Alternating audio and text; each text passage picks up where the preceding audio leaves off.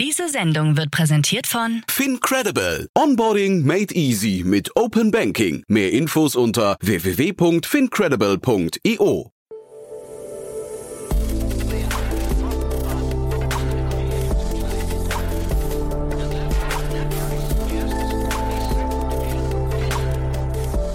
Startup Insider Daily. Herzlich willkommen zu Startup Insider Daily. Mein Name ist Jan Thomas und heute geht es mal wieder um den Bereich der nachhaltigen Energie und zwar um ein Modell. Ich würde fast sagen, es ist fast auch ein Finanzierungsmodell, was wir hier besprechen, denn es ist relativ ungewöhnlich. Ich habe neulich mit Otto Birnbaum von Revent schon im Rahmen von Investments und Exits darüber gesprochen. Und zwar reden wir über Pacifico Energy Partners. Bei uns ist der Geschäftsführer Ulf Österlin. Und ja, es ist ein spannendes Unternehmen. Die haben gerade ein Joint Venture mit der Eiffel Investment Group äh, abgeschlossen, über 20 Millionen Euro, um einen Solarpark zu bauen in Italien. Und was es damit auf sich hat und warum das Ganze so besonders ist, das erzählt euch jetzt Ulf Österlin, der Geschäftsführer von Pacifico Energy Partners. Werbung. Hi, hier ist Nina aus dem Content-Team von Startup Insider. Vielleicht hast du es ja schon gehört, wir haben endlich neben unserem Hauptkanal Startup Insider nun auch separate Kanäle für unsere verschiedenen Formate eingerichtet. Wenn du zum Beispiel nur unser tägliches Nachrichtenupdate Startup News hören möchtest, kannst du ab jetzt ausschließlich den Startup News Kanal abonnieren. Gleiches gilt für Investments und Exits, Startup Spotlight und alle anderen Formate, die zukünftig kommen werden. Die volle Ladung Startup Insider, also alle Formate, gibt es natürlich weiterhin hier auf dem Hauptkanal. Also, um die einzelnen Kanäle zu abonnieren, besuche jetzt startupinsider.de/slash insider. Wir sehen uns auf deinem Lieblingskanal. Startup Insider Daily. Interview. Cool, ich bin verbunden mit Ulf Österlin, Geschäftsführer von Pacifico Energy Partners. Hallo Ulf. Hallo Jan. Ich freue mich auf das Gespräch. Ja, ich freue mich auch wirklich sehr. Ich habe ja neulich mit Otto Birnbaum schon über euch gesprochen. Der war ganz angetan, weil jetzt so viel Geld in den Bereich der erneuerbaren, äh, erneuerbaren Energien fließt. Also von daher ist Glückwunsch zur Runde, aber da hat er auch recht, oder? Genau, da hat er recht. Also es ist wahnsinnig viel Geld, was in erneuerbare Energien fließt und das ja auch am Ende des Tages aus gutem Grund. Ähm, ich glaube, der gute Grund dahinter ist zweiseitig. Zum einen ist es natürlich so, dass erneuerbare Energien weiterhin, muss man ja fast sagen, im Vergleich zu Tech oder im Vergleich zum generellen industriellen Umfeld eine sehr attraktive Investition darstellen.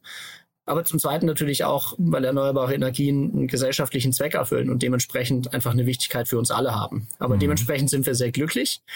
Ich glaube, bei dem Thema Finanzierung in erneuerbare Energien muss man schon aber auch immer zwei Sachen unterscheiden. Zum einen ist es so, dass es wahnsinnig viel Geld gibt für erneuerbare Energienprojekte im Bereich von fertiggestellten Projekten, also im Bereich der, sagen wir mal, risikoarmen Projekte, die angeschlossen sind, die Strom produzieren, die am Ende des Tages auch sehr stabile Cashflows haben. Im Bereich der Entwicklungsfinanzierung ist es tatsächlich nicht ganz so einfach und dementsprechend sind wir auch sehr glücklich über die, ähm, über die Partnerschaft, die wir mit IFL jetzt gerade abgeschlossen haben, um diese Finanzierungsrunde im Anführungsstrichen durchzuführen, weil das eben eine Entwicklungsfinanzierung ist, mhm. die es nicht ganz so häufig gibt. Ja, da reden wir auch gleich im Detail nochmal drüber. Die ist wirklich ganz spannend, finde ich, von der Konstellation. Das musst du uns gleich nochmal erklären. Aber vielleicht bevor wir da einsteigen, erzähl doch mal ein paar Sätze zu euch, was ihr genau macht. Also damit die, die jetzt vielleicht den Podcast mit Otto Birnbaum noch nicht gehört haben, sich ein besseres Bild von euch machen können. Sehr gern. Ähm, ich würde ein bisschen ausholen. Pacifico ist ein Projektentwickler und Betriebsführer oder Asset Manager, äh, in Neudeutsch. Was heißt das Ganze? Wir entwickeln erneuerbare Energienprojekte, sprich wir entwickeln Wind, Photovoltaik-Projekte, gerne mit Batteriespeicherlösungen und neuerdings auch Wasserstoffprojekten in Europa.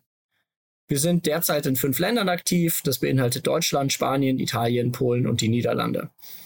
Wenn wir sagen, wir entwickeln so Projekte, dann heißt es eigentlich, dass wir den gesamten Prozess der Projektentwicklung von Anfang bis Ende abdecken. Also um das ein bisschen plastisch zu machen, man beginnt Land zu sichern, also man spricht mit einem Landeigentümer auf seinem Land eben ein Projekt zu bauen.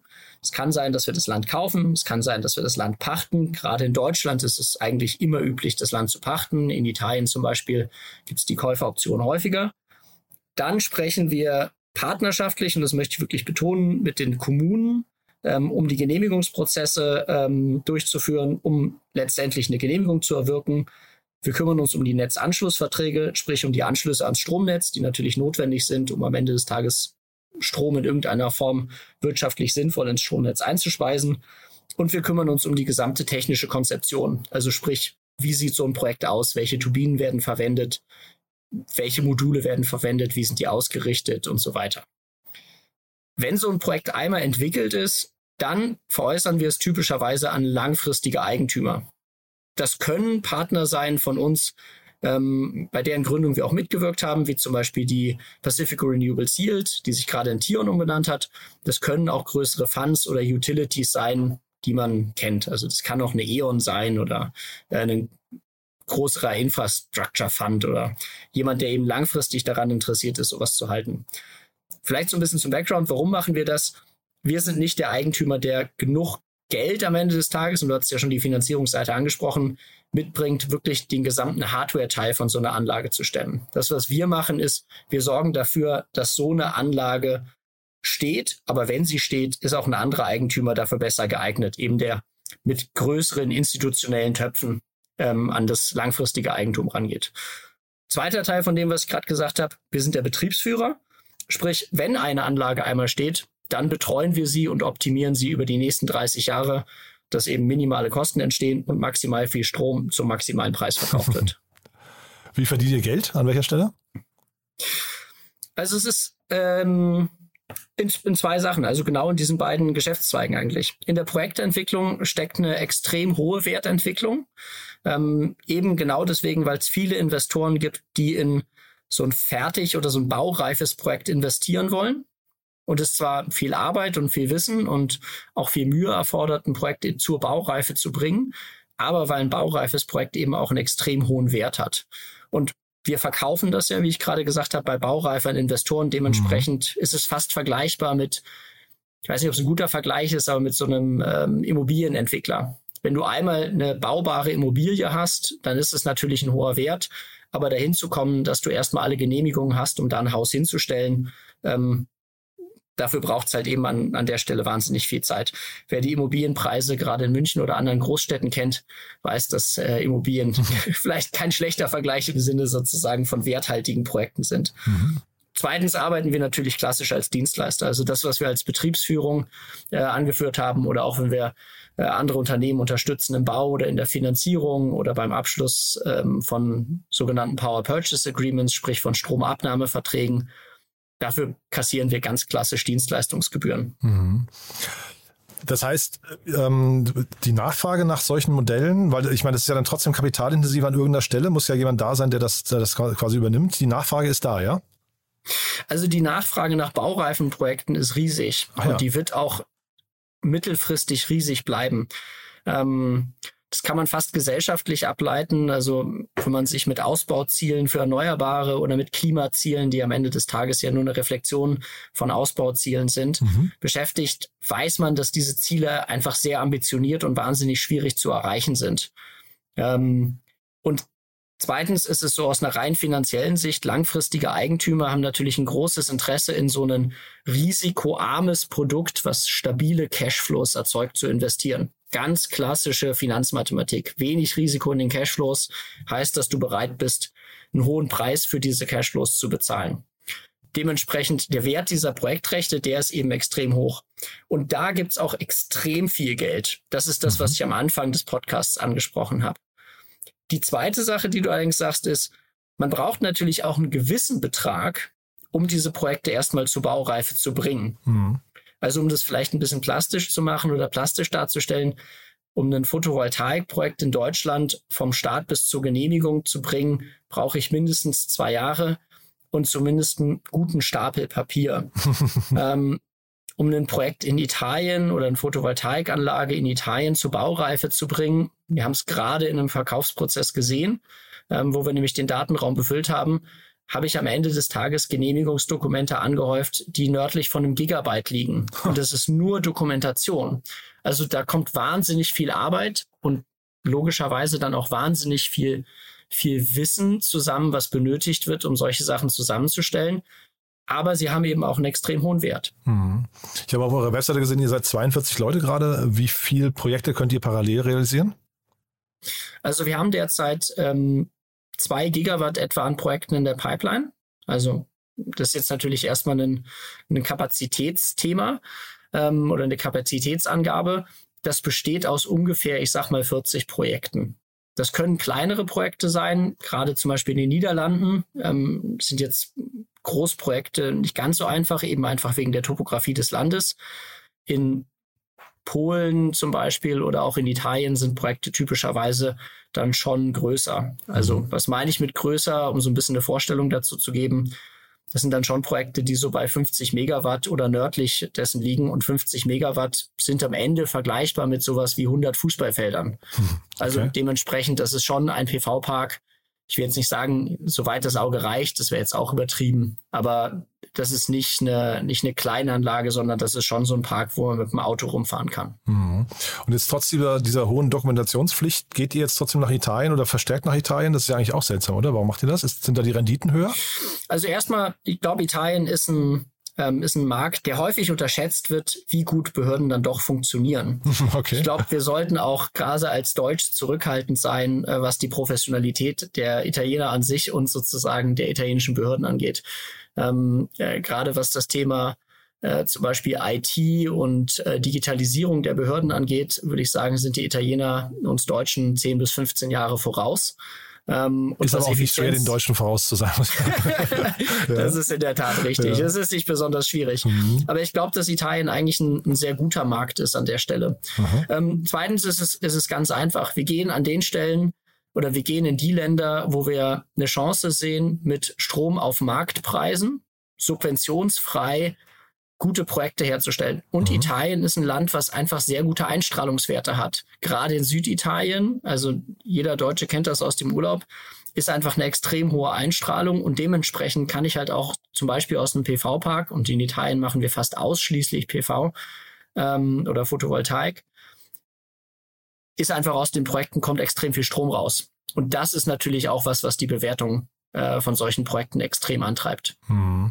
Das heißt, das Thema Photovoltaik funktioniert für euch gut, ja, weil das, wir hatten das ja in Deutschland mal eine Zeit lang, dann ist es irgendwie, also auch als Industrie hier wirklich, ne, und ähm, dann ist es ja irgendwie nach, nach China eigentlich verloren gegangen, würde man fast sagen, glaube ich. Und dann jetzt gibt es halt relativ viele Startups, die in dem Bereich unterwegs sind und damit einen guten Erfolg erzielen. Für euch funktioniert es auch gut, ja? Äh, genau, wobei natürlich man muss sagen, also die Modulherstellung und auch die Module, die wir kaufen, haben natürlich eine gewisse Wertschöpfung in China. Mhm. Ähm, ich kann mich noch erinnern zu meinen alten Beratertagen. Das ist fairerweise jetzt ein Projekt aus 2009 gewesen. Da mhm. habe ich mal einen deutschen Modulhersteller beraten ähm, lang, lang ist es her. Ne? Also die deutsche Modulherstellung ähm, werden wir nicht zurückbringen. Wir sind ja, wie gesagt, an der Stelle tätig, dass wir Produkte oder Projekte ins Leben rufen, um die Energiewende an der Stelle zu beschleunigen, mhm. wo sie unseres Erachtens wirklich Beschleunigung braucht, nämlich einfach mehr Projekte in möglichst schneller Zeit mit hoher Professionalität umzusetzen. Hm. Und wir sprechen jetzt, weil äh, Otto Birnbaum, wie gesagt, neulich das Thema mitgebracht hat. Äh, ihr habt ein, ein äh, Joint Venture, ist es, glaube ich, ne, gegründet mit äh, Eiffel Transition. Ich weiß gar nicht, ob ich es richtig ausspreche. Du hast es, glaube ich, von anders ausgesprochen. Ähm, aber ist das jetzt quasi für euch so ein Modell, was hinterher zu einer höheren Skalierung führt? Genau, ich glaube, das ist ein gutes Beispiel, was zu einer höheren Skalierung führt. Ähm, wir kennen Eiffel, ich würde sie Eiffel aussprechen. okay. Bin eigentlich auch kein französischer Muttersprachler, dementsprechend entschuldige ich im Vorhinein, wenn das jetzt falsch ausgesprochen Aha. ist. ähm, wir kennen Eiffel schon sehr lange. Und Eiffel ist ein Finanzierungspartner, mit dem wir schon in verschiedenen Formen zusammengearbeitet haben. Ähm, wir haben verschiedene Parks mit Eiffel finanziert, zum Beispiel, wo Eiffel uns klassisch als Fremdkapitalgeber oder Misaninkapitalgeber unterstützt hat. Ähm, und es ist, glaube ich, auch wichtig, auf diese Partnerschaft anzuspielen, weil bevor man ein Joint Venture mit jemandem gründet, sollte man ihn gut kennen. Mhm. Also das Beispiel ist ja häufig, dass man sagt, ein Joint Venture ist am Ende des Tages schon so ein bisschen wie eine Hochzeit. Ähm, und bevor man mit jemandem eine Hochzeit schließt, äh, sollte man sich sicher rein, dass das Ganze auch auf persönlicher Ebene funktioniert. Mhm. Und bei IFL ist das eben genau der Fall. Wir arbeiten seit, ich würde sagen, fünf Jahren mit den Kollegen zusammen und es ist eine wunderbare Kombination, weil Eiffel ein Geldgeber ist und am Ende des Tages ist Eiffel in gewisser Weise für uns ein Geldgeber, nicht sozusagen im Sinne einer klassischen Startup-Rundenfinanzierung, aber es ist ein Finanzierungspartner, der die Industrie extrem gut versteht und der weiß, wie Entwicklungsprojekte funktionieren. Mhm. Das ist für uns wahnsinnig wichtig in der Zusammenarbeit, dementsprechend dieser, dieser Hochzeitsaspekt. Und es ist am Ende des Tages ein Joint Venture, wo man es mal ganz platt runterbricht auf die Essenz des Joint Ventures, wo wir sagen, wir setzen unsere oder wir legen unsere Capabilities in dieses Joint Venture ein, um Projekte umzusetzen in Italien, Agri-Photovoltaik-Projekte in Italien umzusetzen. Und IFL unterstützt uns von der Finanzierungsseite, um diese Projekte bis zur Baureife zu bekommen. Mhm. Und das ist eben genau der Aspekt, den ich angesprochen habe, warum so ein Modell für uns auch sehr interessant ist, weil es eben ein Finanzierungspartner ist, der versteht, dass ein Großteil der Wertschöpfung und dementsprechend auch, muss man ganz platt zu sagen, ein Großteil der Profite erwirtschaftet wird zwischen Beginn des Projektes mhm. und Baureife des Projektes und der auf der anderen Seite gewillt ist, in diese Development-Phase zu investieren, die eben einige Unwegsamkeiten hat. Also wir können nicht immer sagen, wie genau ein Projekt aussieht, was wir dann drei Jahre später baureif bekommen. Wir sind uns normalerweise sehr sicher, dass wir es baureif bekommen, aber zum Beispiel die Größe kann sich verändern. Wir haben ein sehr gutes Gefühl dafür, an welchen Stellen wir Genehmigungen bekommen werden. Aber wir können natürlich nicht beeinflussen, wie schnell so eine Genehmigung bekommen, äh, wir bekommen. Und dementsprechend ist Eifel für uns wirklich ein super Partner an der Stelle, mit dem wir sehr, sehr gerne zusammenarbeiten. Und der zweite Teil deiner Frage, wollen wir mehr von solchen Partnerschaften schließen und wollen wir mehr Projekte umsetzen? Auf jeden Fall. Das ist genau das, was wir machen wollen. Und das mhm. ist die, das ist die Kernarbeit von dem, was wir bei Pacifico tun. Also wir sehen uns als Allrounder der Energiewende, der eben von Anfang der Projekte bis Ende der Projekte, also wirklich von der Projektidee bis zum Abbau der Projekte eine komplette Wertschöpfung hinstellen kann, um diese Projekte super umzusetzen. Und wir wollen mehr davon machen, zum einen, weil es eben ein sehr gutes investierbares Produkt ist und weil wir fairerweise daran ähm, sehr gut verdienen können als Firma. Aber ich würde auch immer unterstreichen, bei uns arbeiten Menschen, die intrinsisch motiviert sind und wir wollen grüne Projekte zum Leben erwecken. Wir mhm. wollen die Energiewende beschleunigen. Mhm. Ich weiß jetzt von vielen, dass sie äh, vor Joint Ventures immer so ein bisschen zurückschrecken, ne? weil die ja auch, ähm, sag mal, du bist dann, du, ne, Hochzeit hast du gerade gesagt, man ist dann halt auch eine sehr lange Zeit gebunden ähm, und äh, auch im so ein Exit-Case ist meistens relativ komplex, so, so mein Verständnis. Ähm, bei euch ist hier eigentlich alles bis auf das Timing, du hast gerade gesagt, im, im Timing kann man vielleicht äh, hier und da muss man ein paar Abstriche machen, aber ansonsten eigentlich alles vorskizziert, oder? Genau, und ich glaube, deswegen machen solche Joint Ventures für uns auch in der Form Sinn, weil sie natürlich ein sehr klares Bild haben, wo die Reise hingeht. Ich kann verstehen, dass man von einem Joint Venture zurückschreckt, insbesondere äh, wenn sich eigentlich die, der Markt oder ähm, das Zielbild des Joint Ventures verändert oder vielleicht auch die Interessen der jeweiligen Parteien. Bei uns ist das ja sehr klar. Es gibt einen Satz an Projekten, den wir zusammen machen werden. Da fangen wir jetzt mal mit 300 Megawatt an an der Stelle und vielleicht legt man auch noch mal irgendwann eine Schippe drauf. Diese Projekte wollen wir von Anfang bis Baureife kriegen und dann gemeinsam veräußern. Das ist super klar, das mhm. ist ein mhm. sehr klarer Scope, das ist ein sehr klares Produkt. Da gibt es sehr wenig Unwegsamkeiten. Und dementsprechend kann man auch mit einem Joint Venture, mit einem Partner, den man sehr gut kennt und dem man vertraut, in so einer Struktur gut zusammenarbeiten. Ich verstehe aber total, dass wenn jetzt ein klassisches Tech-Startup oder ein Startup, wo man immer damit rechnen muss, dass sich ja auch eine Strategie ändert oder dass sich, dass man pivotieren muss und dass man auf äußere Einflüsse reagieren muss, vor einem Joint Venture wehrt oder da Angst vor hat, vielleicht auch aus gutem Grund. Also mhm. ein Joint Venture hat eben nur eine gewisse Flexibilität, das ist richtig.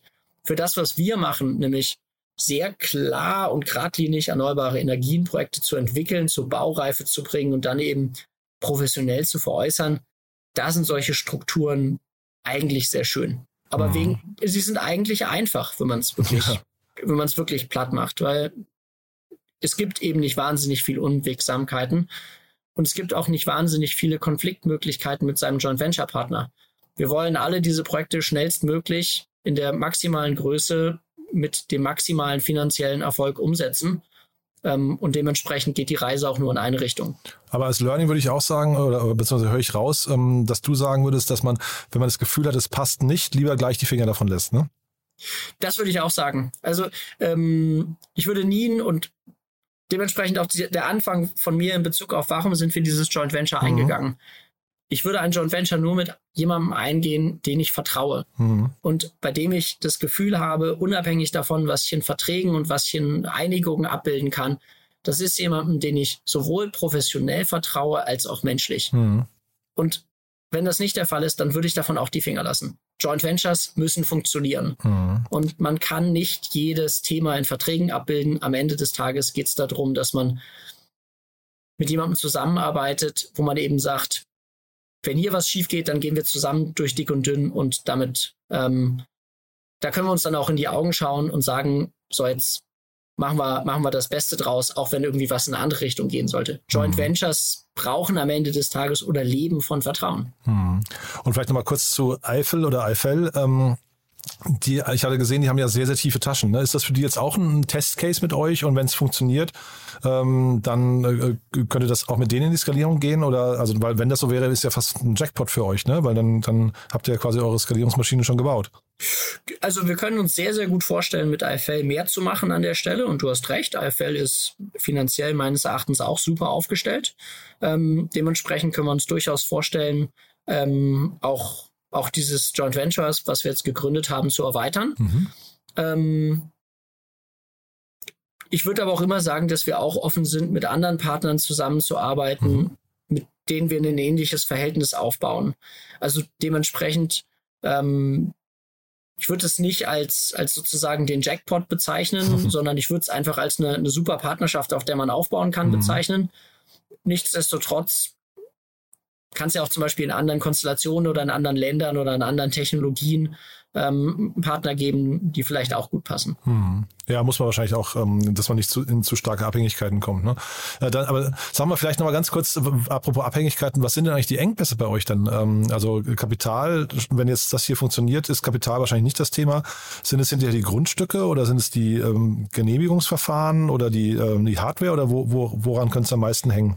Ähm, ich glaube, am Ende des Tages liegt es am meisten an, den, an der Projektinitialisierung. Also, was meine ich damit? Um ein Projekt erstmal ins Leben zu rufen, brauche ich, ich würde sagen, zwei, drei Faktoren. Ich brauche einen Landeigentümer, der sagt, ich will mit euch zusammenarbeiten, um auf meinem Land eine PV oder, also sagen wir mal PV-Anlage, eine PV-Anlage zu bauen. Ähm, das ist der erste Punkt, der passen muss. Und da investieren wir viel Zeit, partnerschaftlich und auf Augenhöhe mit Landeigentümern zu sprechen, um eben auch genau ein Paket anbieten zu können, was für einen Landeigentümer passt. Das muss nicht immer nur finanziell sein. Mhm. Also man muss auch wirklich die Menschen verstehen, die vielleicht jetzt auch in, über Generationen der Landwirtschaft gearbeitet haben. Das ist auch ein emotionaler Punkt an der Stelle und da versuchen wir eben auch passgenaue Lösungen zu finden, wie zum Beispiel über Agri-Photovoltaik, aber auch einfach über Möglichkeiten, wo man sagt, okay, wir benutzen ein bestimmtes Stück Land und ein anderes lassen wir frei, um eine passgenaue Lösung zu finden. Das zweite ist, ich brauche eine Kommune oder ich brauche eine Gemeinde oder eine lokale Behörde vor Ort, die hinter dem Projekt steht. Und das ist in erster Linie für mich nicht ein, ein politisches Thema. Also die Politik und die Regulatorik spielt hier sicherlich eine Rolle. Ich bin aber kein Freund davon, immer auf die Politik zu hauen. Also das ist mir zu einfach. Mhm. Ich glaube, die Politik macht nicht alles richtig, aber die Politik bemüht sich gerade derzeit auch Lösungen zu finden. Die Umsetzungsgeschwindigkeit könnte höher sein, alles fein. Aber lasst uns nicht immer auf die Politik einschlagen. Ich glaube, an vielen Stellen ist es das, was wir brauchen, gesellschaftliche Unterstützung auf lokaler Ebene für solche Projekte, um eben zu sagen, wir in unserer Gemeinde, wir wollen erneuerbare Energien voranbringen und wir sind damit einverstanden, dass auf Feld X auch eine Photovoltaikanlage steht. Mhm.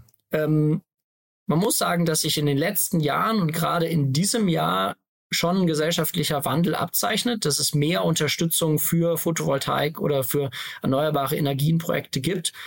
Zu großen Teilen natürlich aus dem Grund, dass Energie einen ganz anderen Stellenwert und Energieunabhängigkeit einen ganz anderen Stellenwert mit dem Beginn der Ukraine-Krise oder mit dem Krieg, den Russland über die Ukraine gebracht hat, bekommen hat.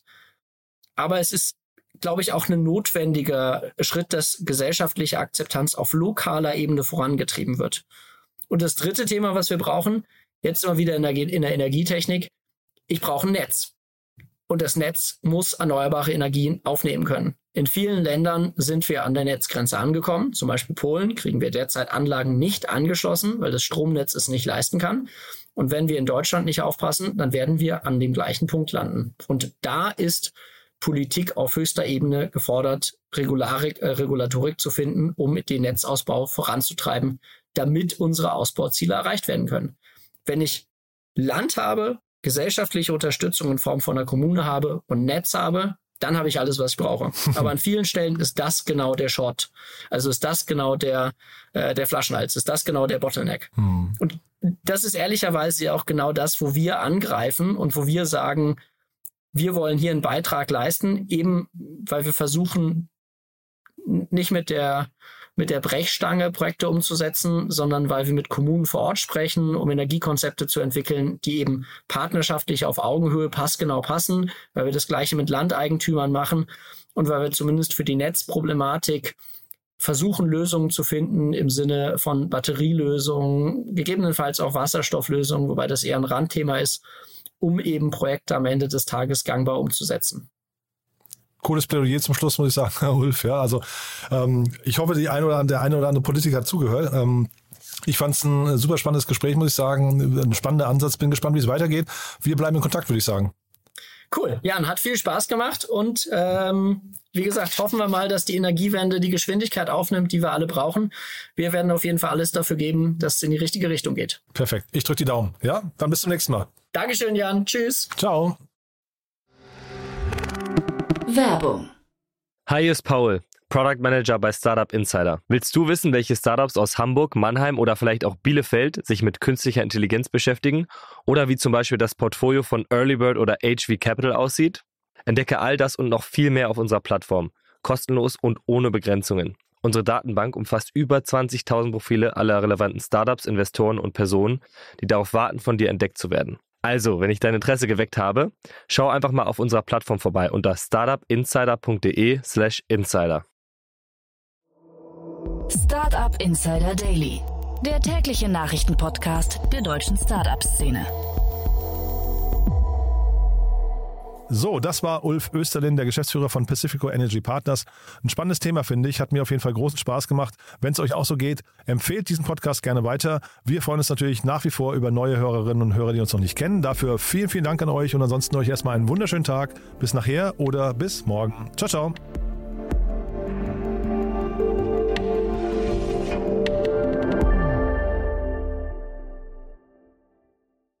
Diese Sendung wurde präsentiert von Fincredible. Onboarding made easy mit Open Banking. Mehr Infos unter www.fincredible.io.